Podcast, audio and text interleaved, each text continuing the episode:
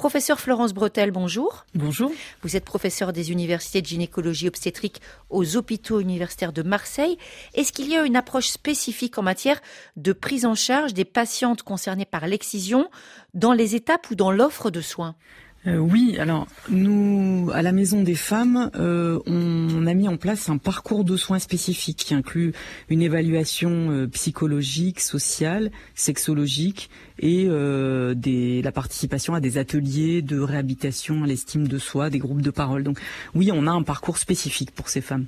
Pourquoi l'excision constitue-t-elle un facteur de risque lors des accouchements, aussi bien pour la santé de la mère que pour la santé de l'enfant à naître? Euh, pour des raisons mécaniques en fait, puisqu'il y a une, euh, ça, cela conduit à ce qu'on appelle un obstruct labor, donc un un, un accouchement qui est empêché en fait, qui est ralenti parce que l'orifice vaginal est réduit. Réduit à cause de la cicatrisation qui peut être problématique et un durcissement des tissus? Exactement, c'est des lésions de, de, fibrose. Alors toutes les excisions n'augmentent pas le risque à l'accouchement, mais la plupart des excisions augmentent le risque. Ça veut dire qu'il vaut mieux prévenir en amont l'équipe, évidemment, les sages-femmes se seront rendues compte qu'il y a euh, des, séquelles de cette excision.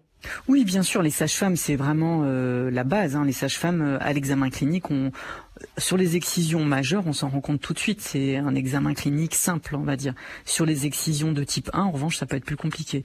Mais celle-là génère moins de complications. Merci beaucoup, professeur Florence Bretel. Vous êtes chef de service de la maternité de l'hôpital de la Conception et de la Maison des Femmes à Marseille. Tout à l'heure, on va parler de l'épilepsie.